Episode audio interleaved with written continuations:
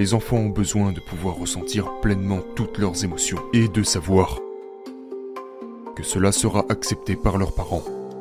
Sauf que nous disons aux parents, non, la colère de vos enfants n'est pas acceptable.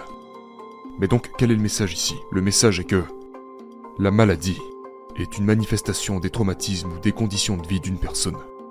Et si vous transformez cette vie, vous aurez de grandes chances de faire disparaître cette maladie. Le problème de notre société, c'est qu'elle offre très peu de choses qui favorisent la guérison et beaucoup de choses qui la détruisent. Cette culture éradique l'authenticité. Et ce chemin vers la plénitude n'est pas soutenu par la culture ambiante. En fait, il est même détruit par elle. Et nous devons donc l'emprunter nous-mêmes.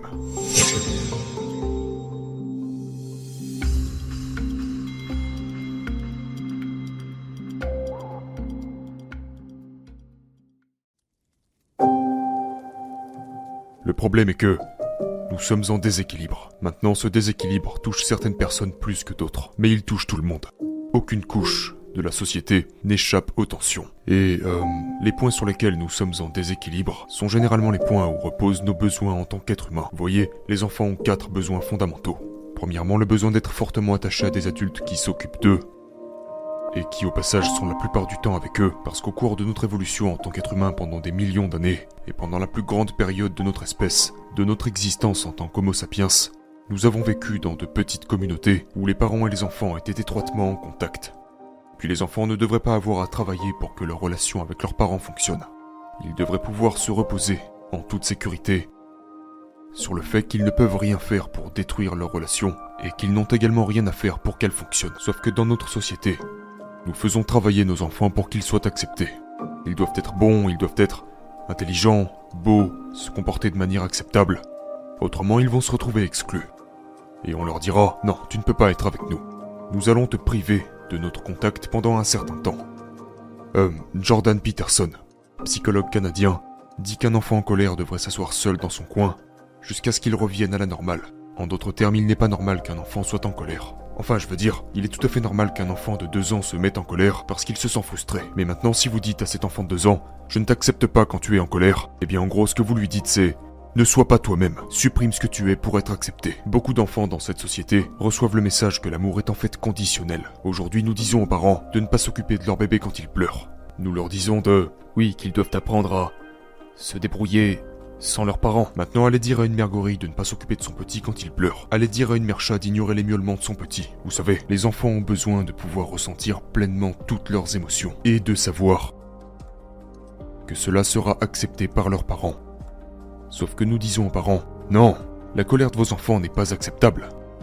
Et du coup, les enfants comprennent qu'ils ne sont pas acceptables, qu'ils doivent travailler pour être acceptables, qu'ils doivent se supprimer pour être acceptés.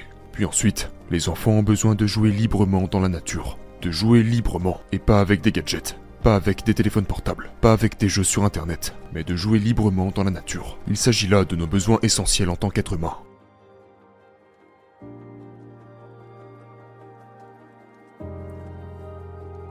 Mais donc, quel est le message ici? Le message est que la maladie est une manifestation des traumatismes ou des conditions de vie d'une personne.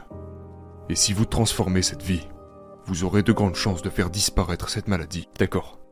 Donc la première étape consiste à reconnaître que, bien que nous ayons une certaine conception du traumatisme, nous avons tous vécu, à un certain niveau, une version du traumatisme qui a cimenté certains modèles de comportement, stratégies d'adaptation et mécanismes de défense qui dictent notre perception du monde, ainsi que notre comportement dans le monde. Et pour beaucoup d'entre nous, si ce n'est la majorité, vivent le reste de leur vie sans jamais vraiment s'en préoccuper, ou sans chercher à comprendre pourquoi il en est ainsi, et à essayer de trouver une stratégie d'adaptation plus saine.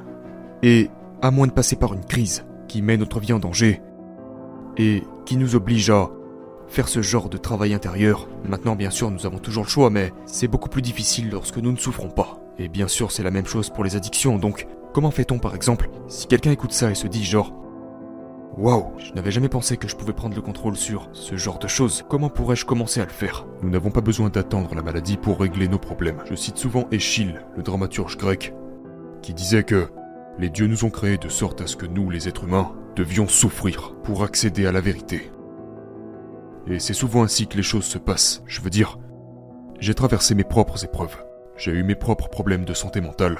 Je suis passé par une dépression, des problèmes relationnels, un mariage défaillant, et malheureusement pour la plupart d'entre nous, jusqu'à ce que les choses tournent mal. Nous ne sommes pas vraiment obligés de faire quoi que ce soit. Nous prenons la vie comme elle est, et nous pensons que tout va bien.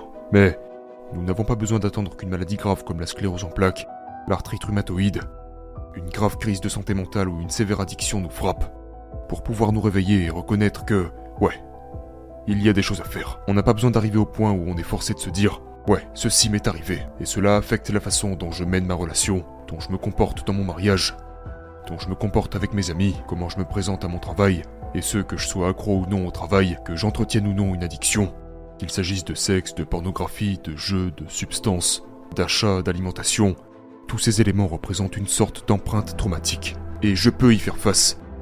Je peux choisir d'apprendre à y faire face maintenant pour que cela ne s'aggrave pas à l'avenir. Il n'est absolument pas nécessaire que les mauvaises conséquences ne se manifestent. Oui, et je pense qu'un inventaire honnête et approfondi euh, peut s'avérer plus que révélateur. Faire une petite auto-analyse de des choses qui nous dérangent. Vous savez, il, il est courant de voir des gens qui disent faut que je perde du poids, il faut que j'essaye ce régime ou je vais commencer, je vais commencer une pratique de méditation ou je vais commencer une routine d'entraînement, je vais faire une détox digitale de 30 jours ou mais le plus souvent, vous pouvez réussir ces activités temporaires, mais qu'après ça vous retombez rapidement à la case départ.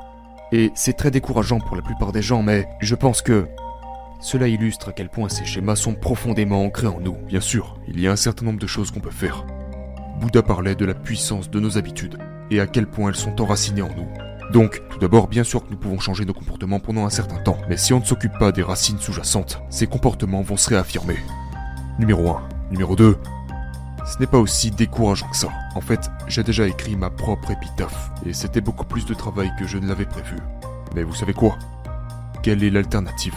L'alternative, c'est de végéter, de pourrir et de rester coincé dans nos vieux schémas. Le problème de notre société, c'est qu'elle offre très peu de choses qui favorisent la guérison, et beaucoup de choses qui la détruisent.